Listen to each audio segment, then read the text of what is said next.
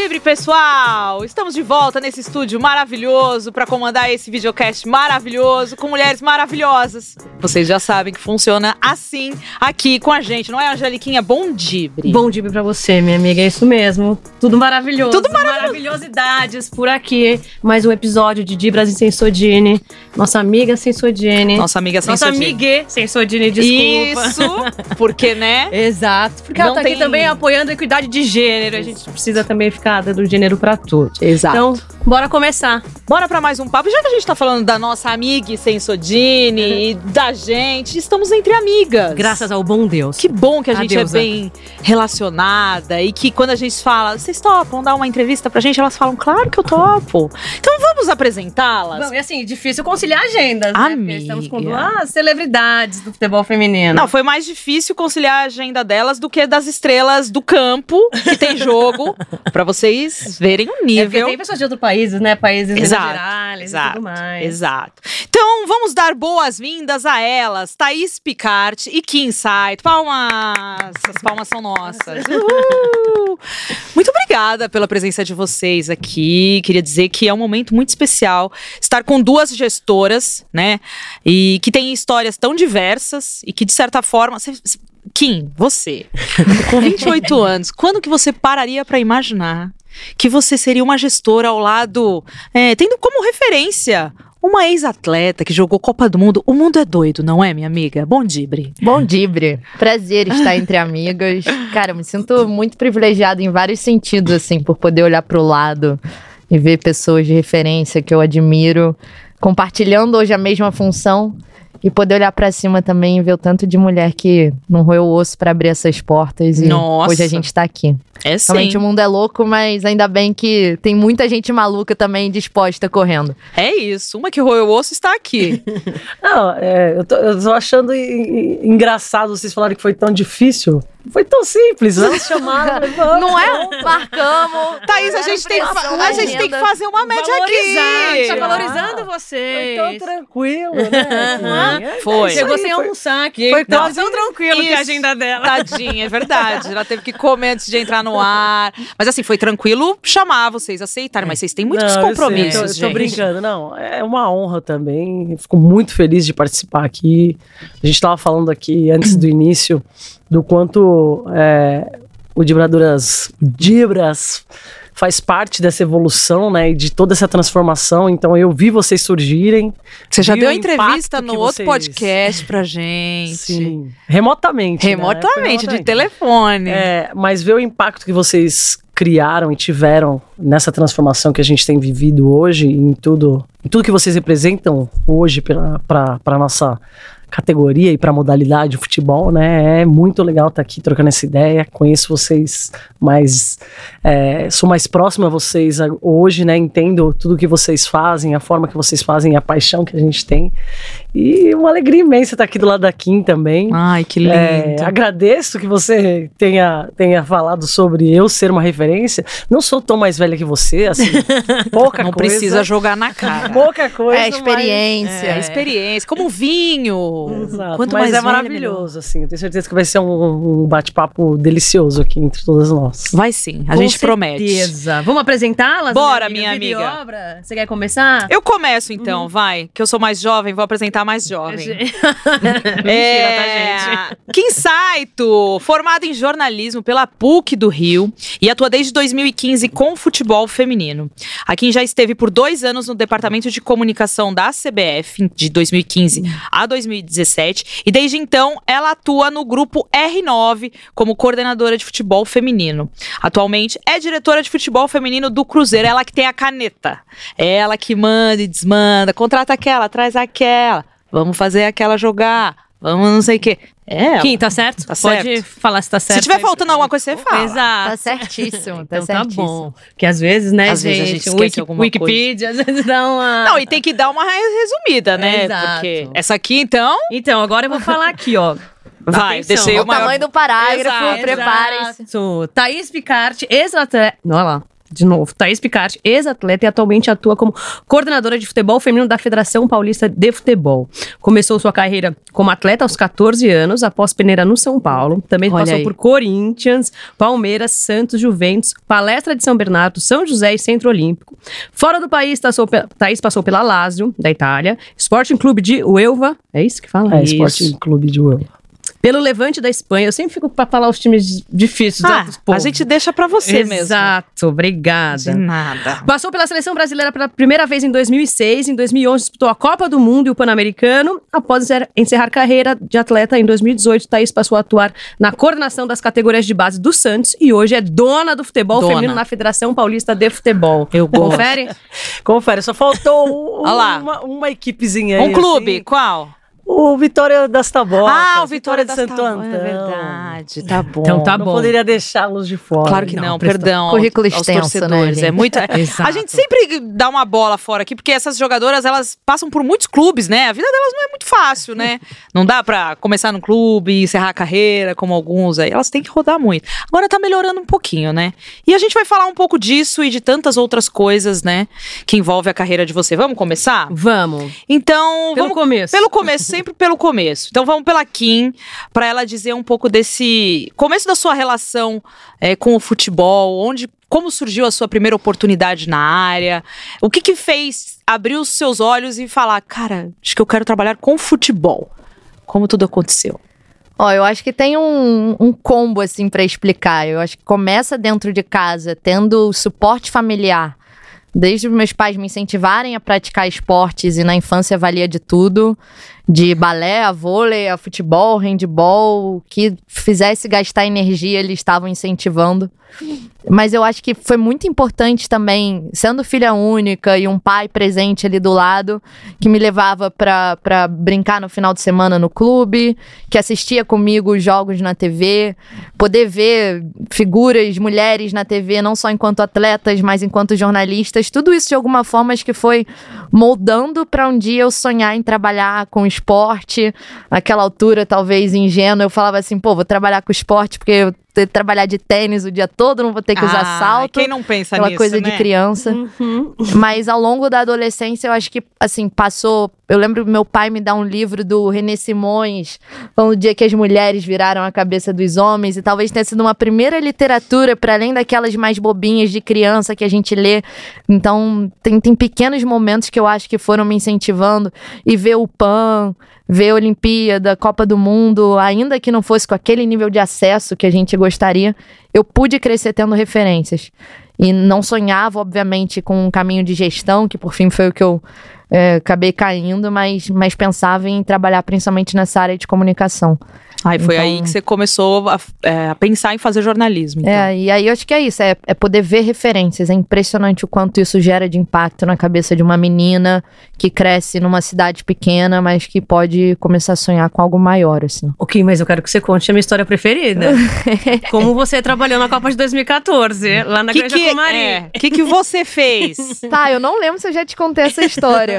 Confidências. Mas é um momento que, de novo, acho que viver nesse contexto de incentivo e também ser cara de pau, porque eu não tinha referências próximas, familiares que pudessem abrir portas, então eu tive que contar com, com essa proatividade e talvez até a ingenuidade de ser jovem e só querer botar a cara e, e buscar novos caminhos assim.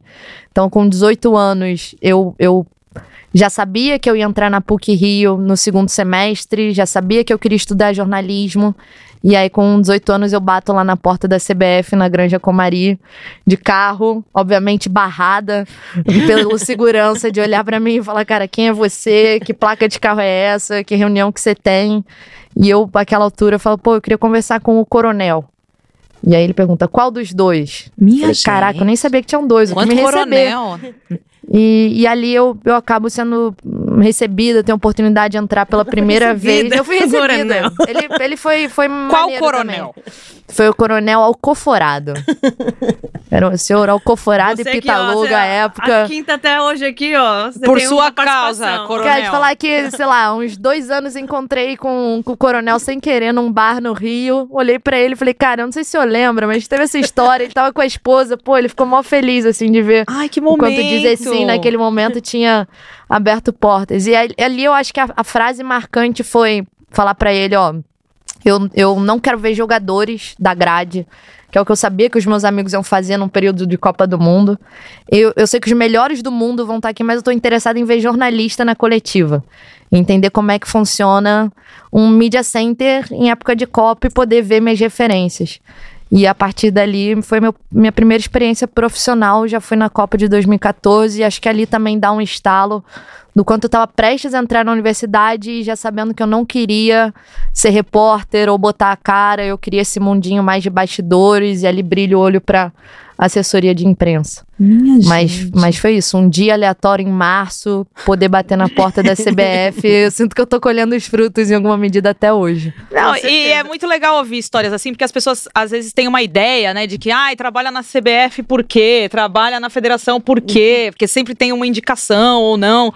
Às vezes sim, às vezes indicação ajuda no processo, mas assim, as coisas também acontecem. Você baixar lá, Baixou lá. você baixar lá e falar que quer falar com o coronel, de repente alguém te atenda, né? Foi como aconteceu. Então, Deu certo. é, essas Era coisas curioso da vida porque acontecem. Eu, com 18 anos, tinha carinha de 15. E aí, jornalistas que eu admiro me viam naquele ambiente e perguntavam assim: você é filha de quem? e aí, quando eu contava a história de como eu tinha chegado lá, acho que isso virava a chavinha do que eles projetavam em mim também, pra passar a me acolher, na verdade. Falar, pô, que legal que você botou a cara, agora deixa então, já que você tá buscando conhecer, eu vou te ensinar como é que é uma ilha de edição, como é que é um switch, como que funciona, enfim, diferentes jornalistas aí que, que me acolheram lá. Foi super legal também. Muito Perfeito, bom. gente. Eu amo essa história. É muito boa, realmente. é muito bom. E, Thaís, antes de falar da sua virada de chavinha para o que você é hoje, uma gestora, queria que você falasse um pouquinho de também como começou o seu amor pelo futebol e, claro, contar a história das temíveis irmãs Picard. Você sabia? Eu não sabia. Então você vai saber dessa história agora. Conte-me. Bom, é, na verdade, assim, eu sou de uma família de quatro filhas, né? Quatro meninas. É, meu pai, ele era apaixonado por futebol, né? Meu pai, infelizmente, faleceu já há muitos anos, mas ele era apaixonado por futebol e por E deu- esporte. em Deus deu geral, quatro entendeu? meninas pra ele, né? Exato. E, enfim, ele tentou. Veio a primeira, veio o menino, ele ficou super feliz. Vamos tentar aqui o segundo, ver se vem um casalzinho e tal. Vim eu. Aí ele já me tratava como moleque, eu e minha irmã. E aí ele tentou a terceira vez, vieram as gêmeas, cara. Meu papai. E aí ele falou, minha mãe falou, ó, Chega de Acabou, fechou a fábrica. Mais uma, faz um time de É, futsal. mas é exatamente isso. Meu pai era do tipo de querer fazer banda, querer fazer time de futsal e por aí vai. E, e ele colocou isso dentro da minha casa. O futebol era muito referência entre meus pais, né? É, eles sempre iam aos estádios juntos, sempre fizeram isso enquanto namoravam. Era algo bem, bem usual. Minha mãe ia nos jogos do time dele, ele ia nos jogos do time da minha mãe sem problema nenhum. E aí isso entrou pra gente como uma paixão mesmo, como, é, como algo natural. E, e para mim eu não entendia por que, que eu não podia jogar futebol na escola com os meninos, por que, que era tão difícil, por que, que me chamavam é, de, sei lá, Maria João, ou não sei o quê, porque eu jogava futebol. Eu não entendia aquilo, né? Na Pra sua casa era meio tão natural, né? É, mas assim, eu também não tinha referências, né? Uhum. É, e, e foi e, e foi nessa nessa toada aí que a gente adorava jogar que meu pai descobriu que um clube onde nós éramos associados ali em Santo André tinha competição de futebol feminino. Isso em 90 ou 93, sei lá, enfim, faz muito tempo. E, e aí a gente começou, meu pai inscreveu todas nós pra jogar e nós nos transformamos nas temíveis aí picartes, Qual a entendeu? diferença de idade entre vocês? Pô, das gêmeas, três anos e a mais velha, um ano, um mês e um dia. Nossa. No- nossa, um ano no mesmo dia. Ah, então é tudo, tudo bem muito sequencial, exato. E, e aí era assim, rolava um sorteio, quando você sorteava uma, o pacote vinha completo, Meu entendeu? Então a galera queria sortear. Pegue uma, leve três. É. Maravilhoso. E, a- e as gêmeas eram muito boas, mas ninguém teve, tipo, Paciência de seguir. É, começou a época de namorar e tal, todo mundo desviou. Eu não, eu era muito bitolada pro futebol, sempre fui por esporte em geral. Mas né? você sempre foi pro gol? Não, Tá. jamais, jamais. Você tentou não ser atacante gol, também? é, claro. Essas vai indo pra trás, né? Pelé, Não, todas essas pessoas, tudo quer ser atacante. É, o que aconteceu é que no meu time não tinha goleira, uma treinadora, uma mulher que até hoje eu tenho contato com ela, a Tinelli, Tinelli, um beijo. Ai, que legal. Ela falou, pô, a gente vai ter que fazer um rodízio aqui. E aí chegou minha vez. E eu fui pro gol. E teve pênalti, eu peguei o pênalti, peguei pra caramba. Nossa. Fiz milagre, não tinha técnica nenhuma, mas era maluquinha já, né? Não tinha medo de nada. E aí, a partir daquele jogo, nunca mais deixaram eu sair do gol, cara. Eu queria. Você fez muito queria. bem feito, tá vendo? Exato, só que aí eu jogava as outras categorias. Eu passei a jogar nas outras categorias. Eu falei, é isso aí, eu quero jogar três jogos seguidos, eu quero ir pra seleção do campeonato, Bem louco. E aí virei goleira. Foi, foi basicamente assim que eu comecei Mas aí deu tudo no- na, certo. na vida. E essa Mas é a história das, certo. das picartes. né? Temíveis irmãs Picartes, muito bom. Mas aí, como foi depois da sua carreira, né? Aí, enfim, descobriu seu talento no gol. Bom, exatamente. É, go- goleiros e goleiras, ele tem que ter uma personalidade diferente. Já Sim. é uma posição que, inclusive, se destacam como treinadores, como Uhum. gestores, enfim, é algo natural pela postura e por tudo que a gente passa, todos os desafios que a gente passa durante a carreira. E foi chegando no final da minha carreira, eu fui percebendo que aí todo mundo falava, pô, você tem um perfil para treinadora, você tem liderança e tal, é legal, você vai se dar super bem. E eu achava que eu me daria bem, só que eu falava, meu, não eu aguento não posso fazer isso, que estão fazendo comigo. Olha, olha essa gestão, olha isso, olha como é feito isso, olha que mal feito, que falta de, de conhecimento da área, é, falta de vivência, falta de entender o que é necessário e de querer fazer o que é necessário. Eu falei, eu vou começar a estudar esse negócio. E eu comecei, e eu sempre gostei muito de estudar. Todos os clubes que eu fui, todos os países eu estudava, estudei fotografia, estudei web designer, estudei comunicação, estudei marketing, eu estudei tanta coisa diferente. Mas quando você se aposentou, você também já tinha uma faculdade, você já era formada. Não, sim, eu me formei. Eu só comecei Educação realmente a jogar que futebol fez? depois que eu me formei em 2005 em educação física. Tá. Eu tava no São Paulo e a partir daí eu fui embora do país. Minha mãe falou: ó, Migona, depois que você se formar, você faz o que você quiser. vida é Até sua." lá, é aqui que vai cantar. Aí é bom, gostei. Exatamente. E aí eu fui. é, Fui vendo a necessidade de realmente a gente ter, bo- ter bons gestores que não, não interessava se você tivesse a treinadora que fosse, o treinador que fosse, se você não tivesse alguém no comando que desse as ferramentas necessárias, que tivesse lá, não por uma indicação, não para quebrar um galho de um filho de alguém, um Uhum. sobrinho de alguém, ou, ah, precisa colocar alguém lá, coloca fulano ou ciclano, enfim. Falei, eu vou estudar e vou, vou fazer de tudo para entrar ne- nessa área, porque é aí onde as coisas acontecem, onde eu vou poder de fato criar impacto e transformar a vida dessas meninas. Assim, já, naquela época eu já pensava grande, eu falei, Ah, eu tem que quero sonhar. ser, eu quero ser pica no negócio, né? E, e foi assim que eu comecei realmente a trilhar esse caminho para a área da gestão, né? E aí veio o convite do Santos, quando eu estava encerrando a carreira. Num primeiro momento eu fiquei. Não, não aceitei muito, e aí fui para fui trabalhar com a base. Falei, não, com a base eu aceito, na base eu vou.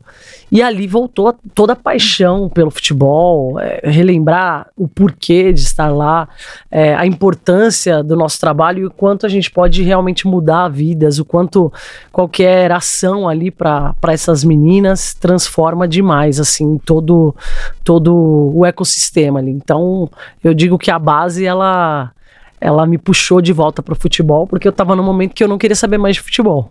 Você sabe o que é muito louco? Eu acho que a gente perdeu um- uma grande geração, uma grande safra, que primeiro não teve a oportunidade de pensar um pós-carreira. Depois eu acho que teve um movimento muito grande do próprio futebol só ofertar uma eventual transição de carreira se fosse para a área técnica. E é muito recente pensar que essas mulheres experientes tiveram oportunidade de migrar para a gestão. E, e se eu pensar até na, na Aline Pellegrino, o primeiro movimento dela fora de campo foi também ser treinadora.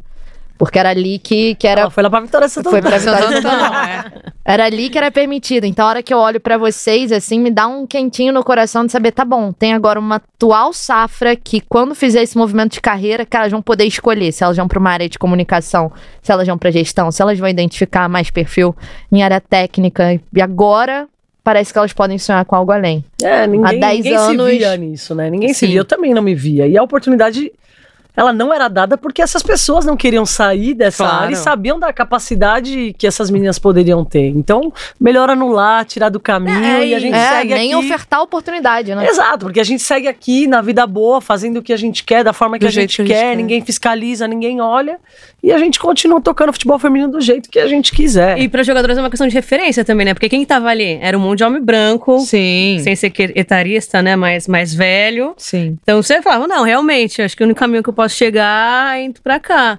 Não, e no Você futebol como um treinadora, todo, natural. né? Exato. Não é o futebol exato. feminino, é o futebol, Exato. né? É aquela coisa de que o futebol não é um lugar pra mulheres, né? Da forma geral. assim. E a Kim falou aí das referências, né? Das, da importância de ver as referências para fazer com que ela pudesse trabalhar com futebol. E você, como atleta, na hora de virar uma gestora?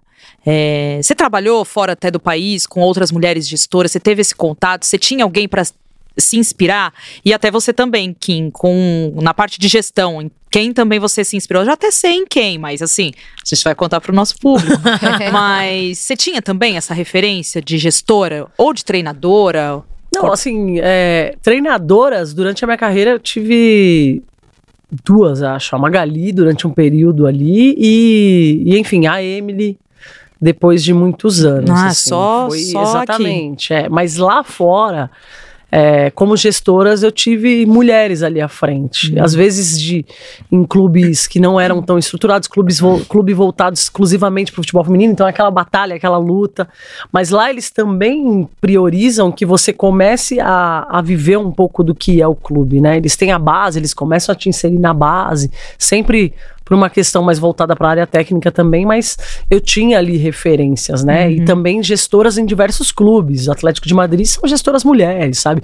Grandes clubes tinham essa, eu tinha essa referência ali na Espanha, né?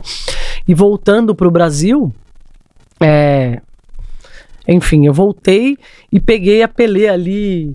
É, depois de um tempo entrando nessa, nessa área de, de transição, a Pelé, para quem não sabe, a gente começou jogando juntos. Eu, ela, a Rosana e a Priscilinha, que foi do São José. Todas nós fazemos parte, parte de um time que era aspirantes do São Paulo. Era como se fosse um time B. Só que eram meninas jovens, né? Todas nós fazemos parte desse, desse time. Então, nós começamos jogando juntas. Eu e a Pelé, a gente fez teste no São Paulo juntas.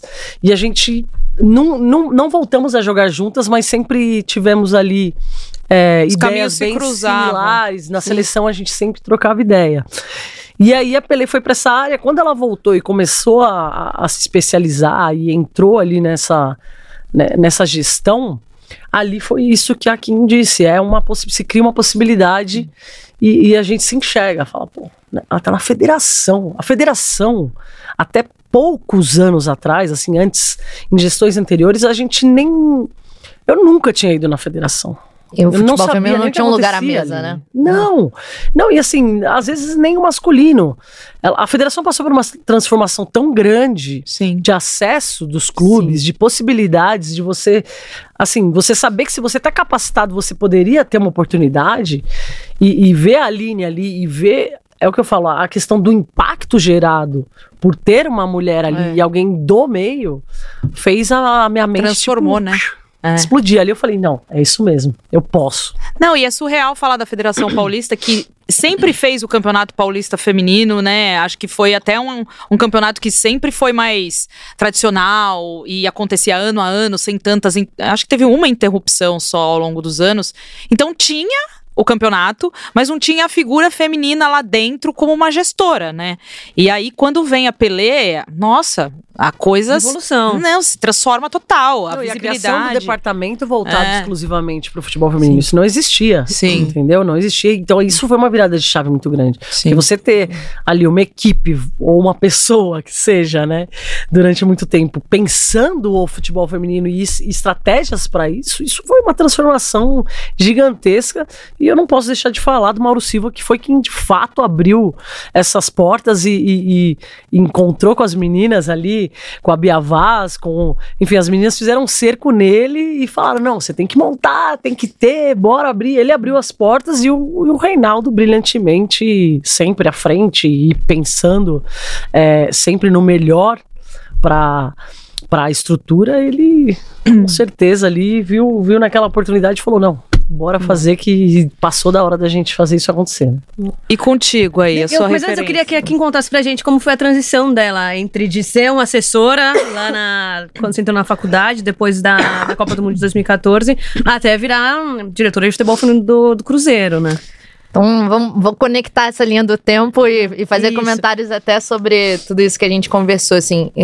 Eu entro na CBF em 2015 e justamente por uma lembrança deles de, ó, cara, tinha essa menina na Copa de 2014 estudando jornalismo, vai abrir a primeira turma de estagiários na assessoria de imprensa da CBF. Então me ligaram me chamando para fazer a prova. E eu fui passando de etapa, então meu primeiro estágio já foi na CBF. Eu acho que ali eu ganhei na prática, apesar de não ter experiência, uma perspectiva nacional do futebol. E já de forma natural, tudo que envolvia não só futebol feminino, mas mulheres do futebol, eu pedia para cobrir.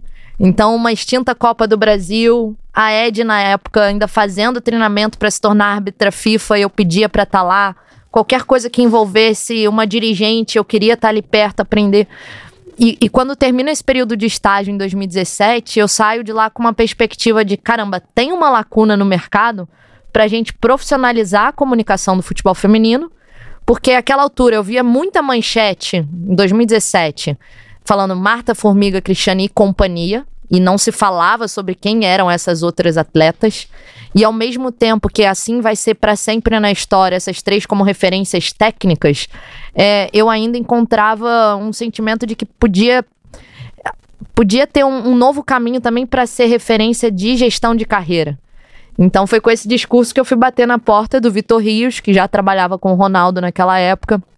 Você também gosta de bater nas ela é. portas, hein, amiga? Não é, a gente não tem o caminho, a gente cria o caminho. Coisa boa. E, e- e ele me conhecia da Copa, tinha essa referência distante, mas eu fui muito sincera. Eu falei: olha só, irmão, eu, eu ainda preciso de crédito pra me formar. Então, vamos combinar que eu ainda preciso ser estagiária e eu preciso cumprir essa etapa. Mas eu acho que tem um caminho pra gente começar a profissionalizar a comunicação e a mesma ideia qualificada de entrega que você faz pro Ronaldo ou para outros atletas do futebol masculino. Cara, vamos começar também a, a trazer isso pro feminino. E ele deu essa, essa cartada, assim, falou: vai, corre atrás. Entenda só o perfil da agência, que se posiciona no mercado numa linha mais premium, mas, cara, você tem liberdade para ir prospectar cliente. E aí eu passo um bom tempo mapeando o mercado também. E aquela altura, corri atrás da Tamires, da Pelé, e o Mauro Silva veio mais à frente. E a ideia com os três era muito de reconhecer o tamanho da carreira que eles tinham, mas também entender que para eles parecia inédito ter uma figura ao lado deles, para além da referência que eles tinham de assessoria dentro da instituição ou do clube, poder fazer um trabalho bem personalizado.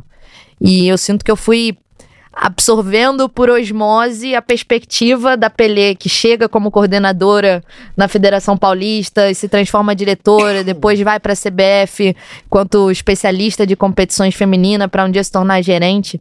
É, a gente falava todo dia e ela me contava muito de tipo, ó, hoje eu tive o desafio de bater na porta de cada departamento e levar essa pauta, essa outra e como que ela ia transformando de dentro para chegar num ponto que a instituição passava a ser propositiva ao futebol feminino e não só depender desse movimento dela ir atrás. Então acompanhar essa transformação e aí conectando assim com ideias, né? A, a, a Pelé ela tem a oportunidade de fazer o curso de gestão da CBF por uma bolsa que o Corinthians ganha na época, e a Pelé, àquela altura, sendo supervisora de futebol feminino do Corinthians. E é a partir desse encontro, nessa oportunidade de estudar, que ela conhece o Mauro Silva e troca essa ideia com ele. E dali a gente vê essa sementinha se transformando para a federação eleger como um pilar estratégico e para a figura dela também fazer uma migração assim para a área de gestão. Então, o meu recorte é em dezembro de 2021 eu não tinha o menor planejamento de carreira nessa linha. Eu estava cada vez mais entregue a mundo de comunicação, de negócios, de gestão de carreira, não só de atleta, mas também de dirigente. É, e, e só traçando qualquer meta de um dia ir para a área de gestão depois da Copa de 27. É, Que isso, minha amiga? E- adoro fazer planejamento de carreira. E dá errado. meu, mas Foi atropelada. E deu foi errado. completamente atropelado. E aí eu acho que o Cruzeiro foi muito corajoso é, por apostar numa menina que não tinha essa experiência em clube, é, mas também reconhecendo que a, a demanda ela existe para todos os clubes, a oferta de mulheres capacitadas, prontas para assumir esse posto, ela é muito pequena. Então eles poderiam ou tirar alguém de algum clube e levar para o Cruzeiro, e isso ia gerar uma lacuna em outro clube que ia ter que ser preenchida de outra forma, ou eles fizeram essa escolha mesmo de apostar e falar, cara, a gente quer especificamente porque você, embora não tenha experiência em gestão de clube, você traz uma bagagem de futebol feminino já de oito anos, você conhece a perspectiva de comunicação, você tem essa experiência na área de negócios. Fazer o futebol, montar um time, isso daí a gente vai sempre te ajudar, você vai aprender. Mas a gente quer também formar uma, uma nova galera, assim, pro futebol feminino, que tá pensando de acordo com o que o Cruzeiro também se propõe a fazer numa nova gestão. Então eles foram muito corajosos. É, um pouco malucos, mas mas ver também que não foi um momento só de indicação por já trabalhar com o Ronaldo, teve um processo seletivo, tinham outras candidatas. Isso também me dá uma paz no coração de saber, tá bom, eles pensaram especificamente essa posição e o projeto. Então fica mais fácil eu tocar a partir daí. E você titubeou quando chegou a proposta? Eu falei não no primeiro momento. É, Tá, não, e, e aí, por uma, uma síndrome de impostor, assim Uhum. mesmo, né? De, pô, eu sou jovem, eu não tenho essa experiência, eles são malucos. É, eu, a história do lado divertido é que o Ronaldo ficou um pouco bravo comigo. De falar, porra, Porra, Aquele Kim. constrói um legado. É, e, eu, e eu precisei ser, de fato, convencida por diferentes pessoas. O Vitor Rios foi um maior incentivador, mas a forma como o Pedro Martins, que trabalhou também na Federação Paulista, falou, ele me convence numa frase assim de falar, ó, eu reconheço que existem travas culturais para desenvolver o futebol feminino, mas aqui eu vou caminhar do seu lado e a gente vai comprar toda a briga junto. Então, a hora que você tem um diretor executivo de futebol, Ah, que sim. primeiro reconhece que tem trava cultural, mas depois se compromete a andar junto, isso também já parte de uma linha ali diferente. É, e a própria Pelé reconhecendo de que, cara, é muito legal trabalhar com você, mas o futebol feminino também precisa de pessoas em outras posições. Então, se for seu desejo, vai. E aí você mudou de casa, de Aí estado. eu larguei meu país Rio de Janeiro, foi pro. Gerais. E agora você já Minas. gosta de pão de queijo, já Ah, come- sempre gostei, né? Eu Tem sou brasileira, acima de Ah, tem tudo. uns malucos aí, né? Cafézinho, Que é pão de queijo. É, minha amiga, a gente vai pro. Vamos comer um negócio fase- falando em pão de queijo? É, falou num negócio aqui, me deu uma vontade de adoçar essa tarde. Então a gente vai convidar vocês pra comer um negocinho bem gostoso com a gente, tá bom? Isso. Enquanto A gente isso- aceita, né, Thaís? Elas nem sabem o que é e elas já estão aceitando. Sabe, gravar podcast no meio da tarde. Dá fome. É isso que acontece. Vou pegar aqui, minha amiga. Pega aí, minha amiga. Bom, o que temos aqui, então? Bolinho. Hum. É que você falou a palavra-chave. Esse falou aqui- docinho. Aqui. Explica, Angélica. bol- são bolinhos de coco. Este daqui com recheio de doce de leite. E esse Meu coco Deus. coco. Um docinho de leite. E você que tá habituando leite, Tá lá agora. em Minas Gerais. Você quer coco ou doce de leite? Pode escolher, a gente tem mais Eu quero aqui. O, doce de leite pra agora e o coco pra depois. Perfeito. Escolher um só. Eu quero de coco. Coco, minha amiga, também. Não, ainda tá geladinho. É isso, minha gente. Vamos comer? Peraí, que eu vou dar minha mordida então, agora. Vida real. Sem apitar seus dentes. Hum, hum, como pode ser tão bom? Minha amiga, Hum.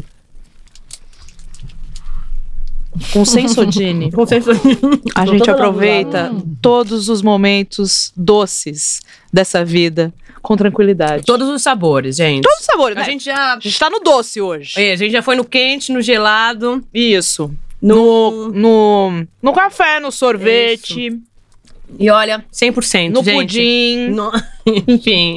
A gente tá fazendo esse podcast, só Deus É uma sabe como- desculpa é. pra comer isso aqui. É, Exato. Só Deus sabe como vai ser no oitavo episódio, como a gente vai estar. É isso, mas a felicidade é plena porque com Sensodine a gente aproveita todos esses sabores deliciosos da vida. Exatamente. Não esqueçam de consultar o seu dentista. Exato.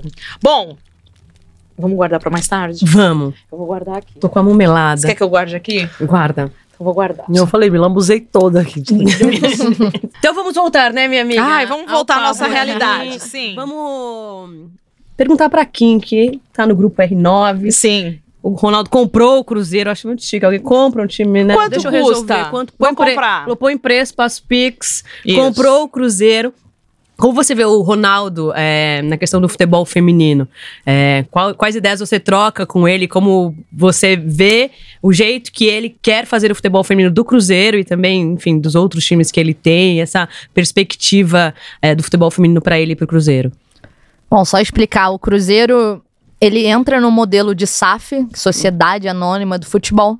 Então isso significa que a partir do momento que o Ronaldo chega e o clube tem um dono, é, a gente não tem mais essa de a cada quatro anos ter eleição e mudar o presidente, esse presidente mudar diretrizes e eleger um novo corpo diretivo. Então fica muito claro, e aí passa também pela cabeça do Ronaldo enquanto gestor, o que, que são compromissos inegociáveis para ele.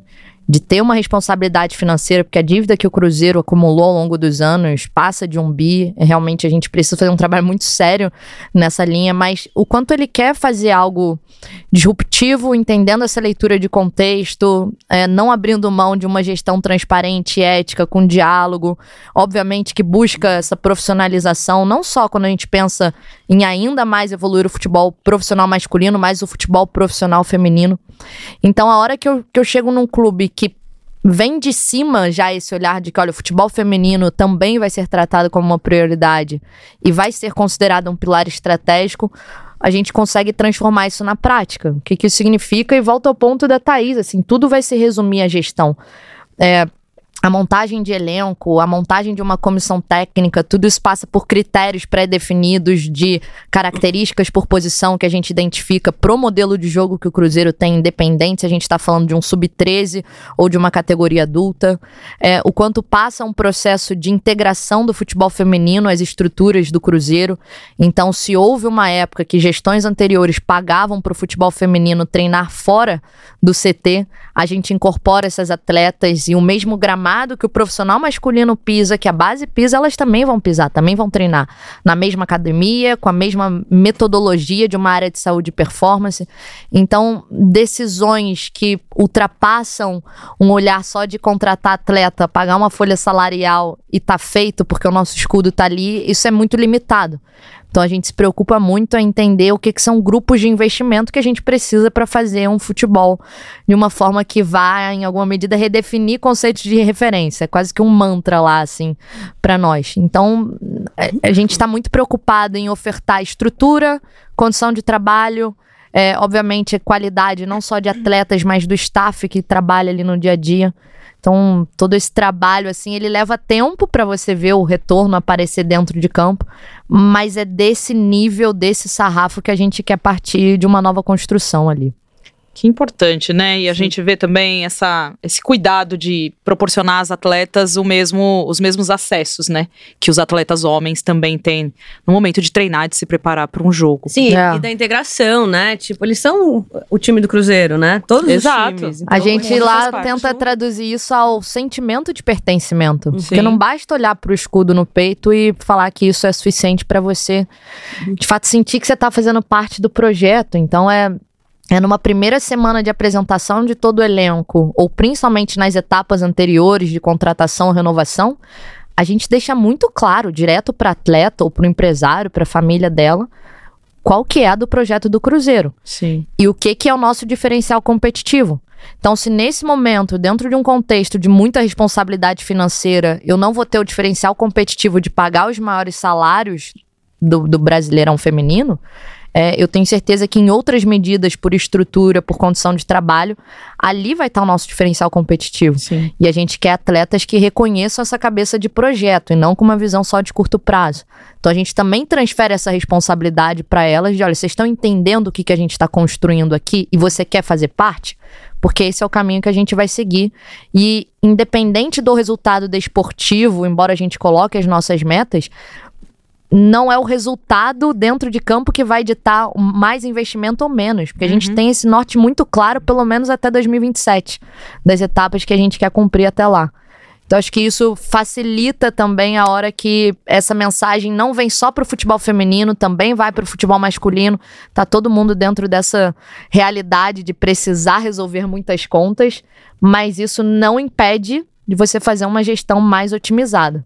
Perfeito. Então, aí Não, e a- fica, e a fica mais questão tranquilo. estrutural Que é algo. Ela dá aula. né? É, e a, e a questão, a questão estrutural é algo que eu acredito que seja o maior desafio de todos os clubes, né? A gente tem equipes de ponta no Brasil que não utilizam o mesmo campo que o profissional, ou sequer Sim. pisam ou treinam no, no Na mesma cidade, na mesma cidade até, É. né? E, e é um desafio, né? Então que o clube incorpore isso, que entenda a, a- que mesmo o futebol feminino ainda, ainda não sendo uma, uma categoria profissional, ele é uma categoria adulta que deve ser tratada como profissional, porque a gente já tem contrapartidas, né? Sim. Visibilidade, exposição e, e entre outras coisas que, que trazem essa responsabilidade para o clube. Então, vocês já estão, é, de alguma forma, anos-luz de diversos outros projetos que, que iniciaram de formas muito mais amadoras. É, muito Eu vou fazer um comentário assim, porque é duro perceber que na cabeça de algumas gestões profissionalizar o futebol feminino significa entregar um contrato profissional com carteira de trabalho assinada e o direito de imagem. e se a gente resumir profissionalização a isso, a gente está desconsiderando toda uma outra parte que também faz isso. E aí para mim ficou muito claro que botar as atletas para pisar no mesmo gramado, na mesma estrutura, mesma academia, é só uma questão de logística e mentalidade de gestão, porque dá para fazer. Só que vai exigir. Fazer a coisa certa sempre dá mais trabalho. Sim. Mas se dali já tá o teu ponto inegociável de que a gente vai buscar equidade nesse formato, depois vai ficar mais fácil a hora que todos esses pontos de estrutura e condição de trabalho a gente já tiver ti- dado check. E aí poder investir em folha salarial e montar times cada vez mais competitivos. Então talvez a gente esteja ainda no momento de inverter um pouquinho a lógica, assim. Sim. É, um- é um caminho, exato, é um caminho mais difícil, mas é muito mais estruturado, né? Que falta na modalidade como um todo, pra não. Enfim, não, ter uma. A gente conversou até com a, a Ju Cabral, falou isso, né? Que, sei lá, o futebol feminino se desenvolveu, mas ele não tava se desenvolvendo ele no final da década de 90. Aham. Ele foi feito em bases muito frágeis. Sim. E aí toda hora Tinha ele pode lutar, cair, aí voltar, volta. é. Então, você E não tem o caminho certo, né? Ela tá entendendo que o caminho dela ainda não é, né, pensar tão alto na profissionalização. É os acessos, é a equiparação, é ir devagar. E ela tá pensando até em 2027, gente. Então, assim, não é uma coisa Só que... falar, o curto prazo do Ronaldo é 2030, tá? Ótimo, é. É. isso mesmo. Porque nada acontece de um ano, dois Exato. anos pro outro. É- é- as coisas precisam, né? Exato. E se de etapas. acontece, vai acontecer de uma forma tão atropelada que no outro ano não vai Exato. estar sustentado. É que é uma mentalidade empresarial, né? E não Exato. apaixonada como é, É. tratado o nosso futebol, assim. E tem muita gente que é gestor apaixonado pelo futebol feminino antes de ser profissional. O que Exato. atrapalha um pouco também Exato. nessa, nessa maneira de pensar. É, Thaís, eu queria que você falasse um pouquinho do curso de liderança feminina da Federação Paulista de Futebol, porque eu acho que é, é um curso voltado para as mulheres, né? E ideal para quem quer seguir como gestora. Queria que você falasse um pouquinho sobre ele, sobre a importância da iniciativa e como que você vê também essa, essa oportunidade que a entidade oferece para as mulheres. Bom, o nosso, nosso programa né, de, de, de liderança feminina, ele nasce ali de Qualquer um pode forma- fazer. Se eu quiser baixar lá, eu posso Qualquer- fazer. O Maquin da vida quiser bater lá na porta. Aqui, aqui não precisa. Qualquer- O Maquin da vida. Maquin da vida, não essa. É. Qualquer um, não necessariamente porque precisa ser mulher. Ah, claro. Qualquer uma. Qualquer uma, qualquer uma. Mas nós já recebemos diversos pedidos, tá? De pessoas que ficaram até um pouco indignadas pelo fato de não poderem fazer algo que talvez futuramente a gente pense. Tá. Mas esse programa foi pensado de que forma? Até o, o, o ano de 2021, ele aconteceu de maneira muito mais é, estruturada para um networking, para troca de ideias, para exposição de algumas questões. Então, ano passado a gente pensou de que forma a gente pode impactar mais o mercado, impactar mais o futebol como um todo, né? Então vamos fazer de fato que, que o nosso, nosso nossos encontros se transformem em um programa mesmo. Um programa de carreira, de, de troca de ideias também, de encontros de, de profissionais, networking. Aliás, acho que boa parte de vocês já fizeram parte desse programa também. É, e, e isso mostra o quão é, importante foi a criação de- desse, desse programa. Né? Então, a partir do ano passado, a gente passou a transformar esse programa em um programa de planejamento de carreira, de estratégia de carreira.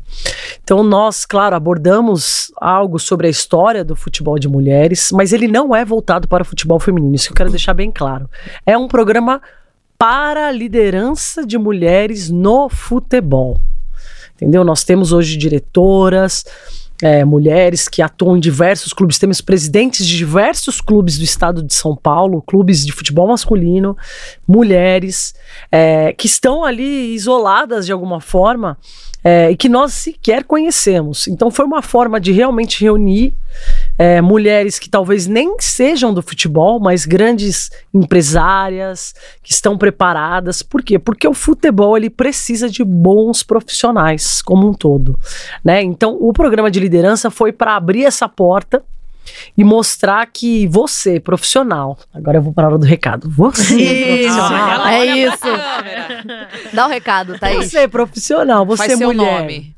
bem estruturada, é, que quer trabalhar com gestão ou em qualquer outra área, é, seja treinadora ou não, mas que queira e que goste do futebol, que queira ser uma profissional reconhecida, que tenha espaço para criar e melhorar, o futebol é um mercado para você, porque- porque a gente precisa disso. Sim.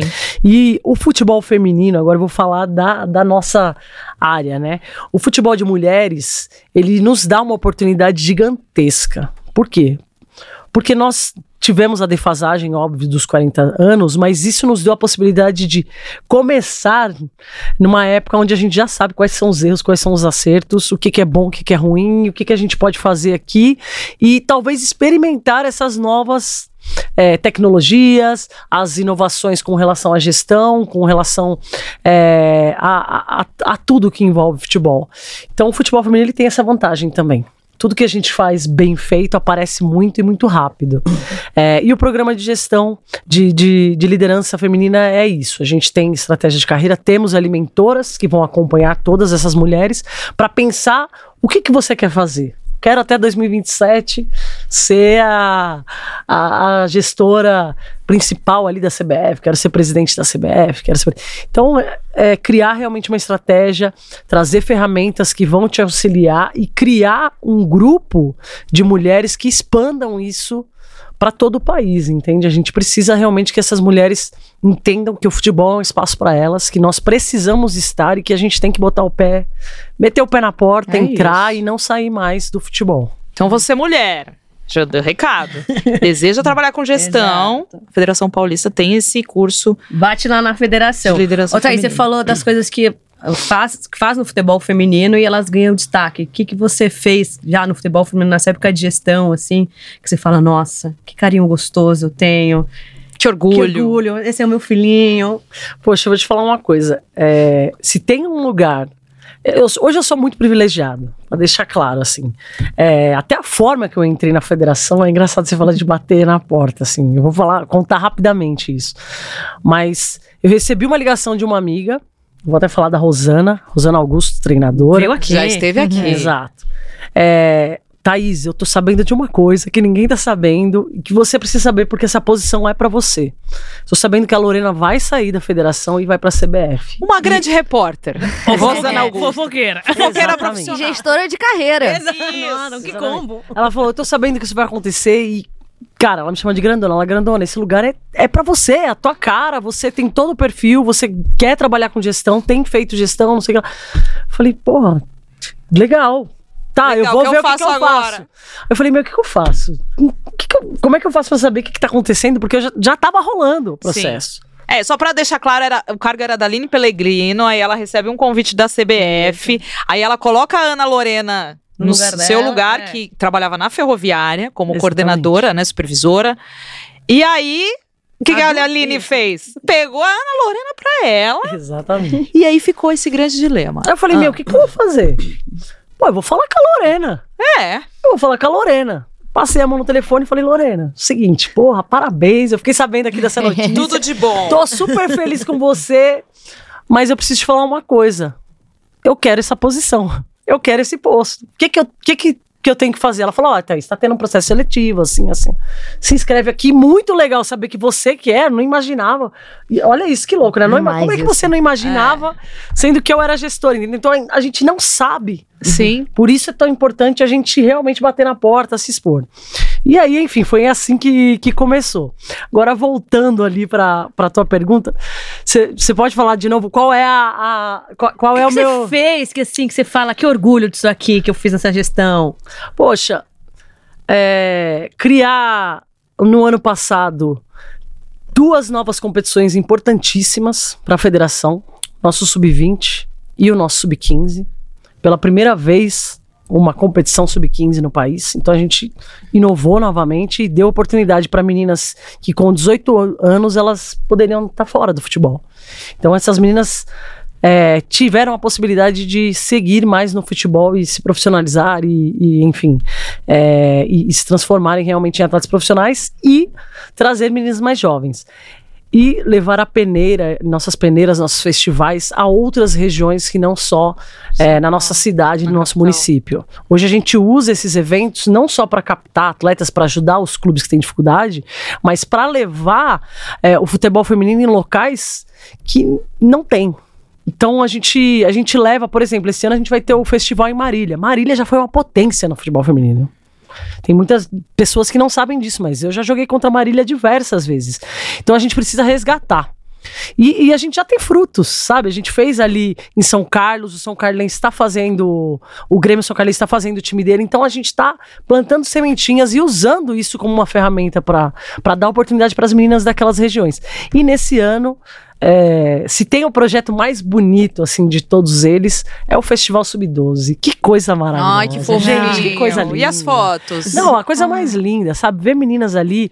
É, tinham meninas de 9 anos, gente. Ai, gente. 9 anos você jogando uma competição é, que uma federação promova, transmitir essa Sim. competição é, e oportunizar que elas se conheçam, que elas sejam vistas, que a família delas sejam impactadas ali pelo poder que o esporte tem. E não só isso, abrir as portas para que projetos sociais participem disso. A gente sabe que o futebol feminino ele depende desses projetos. Então eles têm que fazer parte da, da, federação e das nossas competições de alguma forma. Então, se tem uma coisa maravilhosa foi poder abrir as portas para esses projetos não só participarem também das competições, como participarem da nossa peneira, poderem ir lá captar as meninas que não são captadas pelas equipes, preparar essas meninas melhores para que elas voltem depois mais preparadas. Então, Lindo Só tem orgulho. Demais. Nossa. E você, Kim? Ah, eu, eu queria só fazer esse comentário assim, embora o Cruzeiro não seja um beneficiário direto por a gente estar federado em outro estado, mas ver que tem uma federação puxando uma fila, é, fomentando o futebol, seja para uma idade sub-12 ou o nível de competição que o Paulista tem e todos os produtos e competições que você tem nesse meio incrível, ver que para a federação existe uma preocupação em capacitar uma nova geração e conectar pessoas no mercado, é, o que a federação organizou para mostrar o produto futebol feminino e diálogo com marcas e premiação e visibilidade de todos os jogos.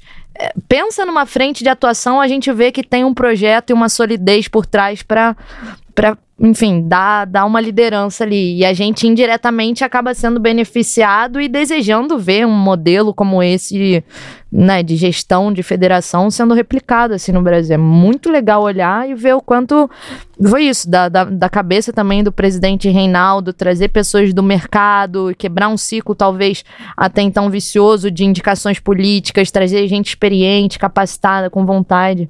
Cara, é, é meio privilégio, assim, poder É. olhar isso. Eu espero que muito pouco tempo aí a gente possa impactar diretamente vocês. viu? Eu espero também. Tem boas filas aí. É. E aí, qual, qual que é o teu projeto? Qual é teu filho? Qual tua filha? Cara, eu vou, eu vou elencar alguns, assim, de, de sinais desses novos tempos, né? O fato de que o primeiro contrato comercial que a, a- nova gestão do Cruzeiro, na figura do Ronaldo, fechou, foi um patrocínio exclusivo ao futebol feminino, acho que já é uma medida também de tendência do mercado. Então a gente fecha com a Gerdau, uma produtora de aço comprometida em investir em esportes femininos e ela vem como uma patrocinadora master. É, o fato de que o futebol feminino toda semana está representado em reunião da diretoria executiva e que você tem ali o CEO e todos os diretores diretamente tendo o futebol feminino como pauta uma vez por semana. É, ainda que seja incomparável ao que a gente está vendo em outros estados, mas saber que em alguma medida, tá bom, contribuímos para um novo recorde de público é, no Mineiro Feminino e foram só 7 mil pessoas. Olha o quanto de margem de crescimento que a gente não tem pela frente, mas é um novo recorde. E, obviamente, numa linha mais direta, é, cara, ter revisado os contratos das atletas para também agora poder credenciá-las e cobrá-las enquanto atletas profissionais, ter feito essa integração em estrutura. É, o que eu sinto de um feedback muito direto delas é o quanto talvez elas, por experiências ou em alguma medida limitadas do que o clube ofertava de condição de trabalho, de oportunidade, ou tendo vistos boas experiências, principalmente fora do país, mas não encontrando esse mesmo caminho de liberdade para trocar ideia, para fazer uma gestão também humanizada. Então tem, tem pequenos momentinhos assim na rotina que eu sinto que, que dimensionam e tudo tudo vira um filho assim que eu trato com carinho, sabe? A Sim. primeira vez que elas andaram no ônibus do clube, o quanto isso se tornou é, um, um padrão. A gente acabou de reformar o vestiário delas também para que elas se sentissem cada vez mais em casa. Então tem um espaço assim sagrado, obviamente é, a qualidade do que a gente oferta, desde garantir uma suplementação, um planejamento alimentar. É, eu sempre trago esse exemplo que para mim é chocante. O fisiologista da seleção brasileira faz uma visita aos clubes no ano passado e ele me traz um recorte assim: olha, eu tô impressionado. Primeiro, que vocês estão treinando na mesma estrutura que o profissional masculino usa, e segundo, que vocês têm GPS em treinamento para todas as atletas e um fisiologista e um preparador físico analisando isso. E só 6 de 16 times têm esse equipamento. Então tudo, tudo parece muito chocante quando a minha sensação inquieta é que, cara, com o que eu tenho disponível, eu tô fazendo o mínimo. Sim. Mas é cada degrauzinho a gente também não volta atrás. Então tudo vira assim um. Vários um, filhinhos. É, a gente cria um apego pela conquista da menor a maior, sim, sabe? Sim. Mas é assim mesmo. Devagar a gente vai ao longe. Exato. É. Minha amiga, estamos chegando no fim, muito triste. É, mas... mas a gente tem que pedir fazer aquela pergunta básica. Exato. Porque tá chegando um campeonato aí, não Um sei se vocês evento, estão né? sabendo, que vai parar, vai abalar Bangu, Vai. na gíria da carioca. É, eu quero saber de expectativas para a Copa do Mundo. O que, que a gente pode esperar do Brasil? É, recordes de público teremos, de audiência? O que, que vocês estão... É, acho que da parte de vocês também, né, de gestão, as diferenças de 2019 para agora, né, como que a FIFA tra- trata a Copa do Mundo.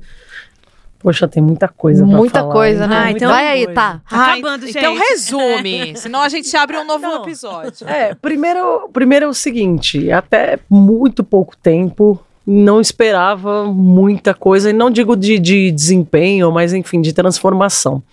Eu acho que é, a Pia, uma coisa pra mim primordial e essencial que ela fez foi não ter medo de usar as meninas que ela leva pra qualquer e levar meninas, experimentar, provar. Então isso pra mim é o, é o principal aí com relação ao trabalho dela, né? E, e, claro, a gente não pode deixar de falar dos dois últimos jogos da seleção que trouxeram aí de alguma forma uma experiência que a gente nem esperava ter. Empolgou, empolgou. Exatamente. Eu acho que contra a Inglaterra ainda foi, foi algo do que a gente já tinha. Mas uma vez que, que jogou contra uma potência como a Alemanha e, e se equiparar de alguma forma, e não só se equiparar, mas colocar a bola no chão, trocar passe, fazer um jogo vistoso e propor o jogo, não ser ali reativo só, Isso. né? Mas eu mando no jogo, eu que vou propor o que você vai ter que fazer. Isso pra mim foi uma transformação que eu espero que perdure. Não quero me empolgar demais, mas assim, temos que nos classificar. Vejo hoje possibilidade de que nos classifiquemos em primeiro do grupo. Ih, hoje eu Ah, vejo. Mais uma. Vai ferrar o nosso planejamento. Vejo essa não fala possibilidade, Tô tá? brincando. Vejo essa possibilidade. é, e espero, agora como fã, como torcedora, que cheguemos pelo menos até as semifinais. Isso eu espero. Nossa, a gente também. Como fã. A gente já colocou na final. Como fã. Não, aí, né, gente? Chegou na semi, já tem que. Mas muito pelos dois últimos amistosos. Não, Ah, total. A gente Exatamente. foi de 0 a 100. Não, e hoje nós temos atletas totalmente preparadas de uma forma diferente, né? E a gente tem meninas espalhadas por diversos países. As nossas competições também, o nível tá- se transformou, né? A gente vê. Você vai até um campo assistir um jogo, é outra coisa. É. Fico empolgada, impressionada cada vez que eu vou ali assistir um jogo das meninas. Então, eu espero muita coisa aí dessa Copa do Mundo. E quanto à audiência, vai ser um Esquece. tapa na cara Da sociedade. geral, assim. Ai, sabe? gosto. É isso que a gente quer. vai- já era pra ter sido, foi um divisor já em 2019, mas Foi. esse ano vai ser. Pena que não é. Pena que é tão cedo, né? Mas mesmo assim a gente ainda vai ter um impacto Ah, gigantesco no mundo, né? E pra você, Quinzinha, o que, que você tá esperando dessa Copa? Ah, eu fico pensando assim, o quanto o salto de 15 para 19 foi muito grande. Muito. Em vários aspectos, não só em capacidade física, tática, é, mas a hora que eu penso que em 2015 tinha uma repórter brasileira cobrindo em loco, que era a Cíntia. Aham. E agora até, pô, vibradoras indo fazer essa cobertura, o quanto que a gente tem mais de acesso, de gente interessada, produção de conteúdo, qualidade, audiência, tudo isso me motiva muito. Por outros lados, me deixa extremamente frustrada, porque acho que os sinais, os números, o engajamento tá tão claro que eu ainda fico me perguntando como tem gente ou marcas ou entidades que ainda não estão percebendo esse caminho de evolução. E pensando na parte de futebol, é esse equilíbrio, assim, né? Entre criar um otimismo, às vezes que parece iludido e às vezes que parece extremamente consciente pelo que a gente viu de evolução da seleção. Então, obviamente, cara, eu sou a torcedora que vai acreditar até o final que a gente vai conseguir superar as nossas próprias expectativas, mas também ter um pé no chão, assim, e poder olhar, sei lá, para uma Copa do Mundo sub-20 e ver o Brasil ali entre o top 3, Aham. imaginar como que a gente não vai estar numa Copa de 27. Algumas delas já nessa Copa. Já fazendo uma transição. Então, acho que poder olhar que a gente segue num crescimento, isso me motiva muito. Por outro lado, eu falo assim, cara, a gente tá muito atrás em muitos processos de muitos países. Então, esse gap entre seleções ainda me parece muito grande quando a gente olha pro caminho do desenvolvimento. E Certo. aí, cara, o trabalhinho que uma federação faz na ponta, que um clube faz na ponta, isso em alguma medida vai impactar lá na frente. Mas acreditar até o final aí. Aí, minha amiga. Será que a gente pergunta da Copa de 2027? É, a gente vai perguntar. Vocês acham? Falando de gestão. Ajuda a gente tá atrapalha? preparado, tem que brigar por essa Copa. Como é que a gente vai sediar essa Copa, minhas amigas, em 27? Eu deixo você começar agora. Aqui. Cara, de novo, eu acho que a gente se colocar na briga pra essa sede é extremamente positivo. A gente também tem que ter muita modéstia de pensar o quão preparado a gente tá enquanto governo federal, enquanto CBF, enquanto cada cidade sede, mas que faria um bem muito grande pro Brasil ou pro desenvolvimento na América do Sul, isso sem dúvida. Só acho que a gente não pode subestimar o nível de preparo e planejamento que sediar uma Copa exige É. mas o tipo de legado que isso pode deixar para o futuro do futebol feminino, acho que, que tem mais prós do que contras nesse aspecto. Perfeito. É, bom. é, a grande questão agora são as nossas nossos adversários, né? Que estão surgindo e se juntando e Se enfim. juntando. Se juntando, estamos acumulados. Combinando É mais ou É. menos assim, o Brasil entrou pra briga, vamos ter que juntar aqui, porque o negócio ficou pesado, assim. É, bom, fazer uma Copa do Mundo a gente sabe fazer, né? Já fizemos. Então, isso pra mim tá bem claro. Sabemos fazer. E novamente o futebol feminino tem a oportunidade de aprender com os erros do futebol masculino. Então, hoje a gente sabe é, que caminho seguir, né? E se Deus quiser, a Federação Paulista vai, vai estar totalmente Ai, empenhada e, e participativa com relação a isso. Então, quanto à organização, é, nós temos profissionais maravilhosos aqui e, e o governo tem também tomado medidas e, e encabeçado diversas iniciativas para transformar né, essa realidade. É claro que o ideal é que a gente este, que tivesse inversa, né, a pirâmide. Começa aqui com a base, vai melhorando, é, faz com que to, todo o país esteja no mesmo nível para chegar no. Mas aqui a gente sabe que normalmente as coisas É às vezes. a cereja do bolo sem ter o bolo, ainda tá tudo feito, né? Mas isso com certeza seria, seria transformador e eu não tenho dúvida alguma que se, teria um impacto no nosso país impressionante, porque a- aí a gente poderia mostrar o quanto o futebol de mulheres aqui é forte no nosso país e o quanto nós temos interesse, toda a sociedade, eu não falo de mulheres, mas o quanto públicos que sequer acompanham futebol. é, teriam interesse e viriam Sim. por ser futebol feminino e por ser serem ali meninas, mulheres que, que passam por tudo que passam para conseguir chegar lá. Então, eu espero Chuva de de bênçãos. veras que, que todos nós em 2027 estejamos Amém. juntas Não, quer dizer, top 3 nessa Copa e na próxima sediando Exato. pra gente. Eu sou a favor que é a alegria de um povo. É Uma Copa isso. nesse país é a alegria de um povo. Eu sou a gente favor não pode também. negar a alegria de um povo. Com certeza, minha amiga. e- que é aqui no Brasil, né? É, também, né? Um jogo aqui em São Paulo que eu durmo na minha casa. Olha aí, Tudo não que é eu tudo de bom? Exato. É, Se precisar ir pra Recife, pra Manaus, a gente vai. Aqui. Nós somos brasileiros, a gente tem que É ser otimista. isso. Exato. Exatamente. Confio. É Minha isso, minha amiga. chegamos ao fim. Eu queria Isso. muito agradecer vocês Não aqui. Foi de uma aula. Um brinde, por favor. Verdade, eu sempre esqueço. Eu fico tão hipnotizada com elas.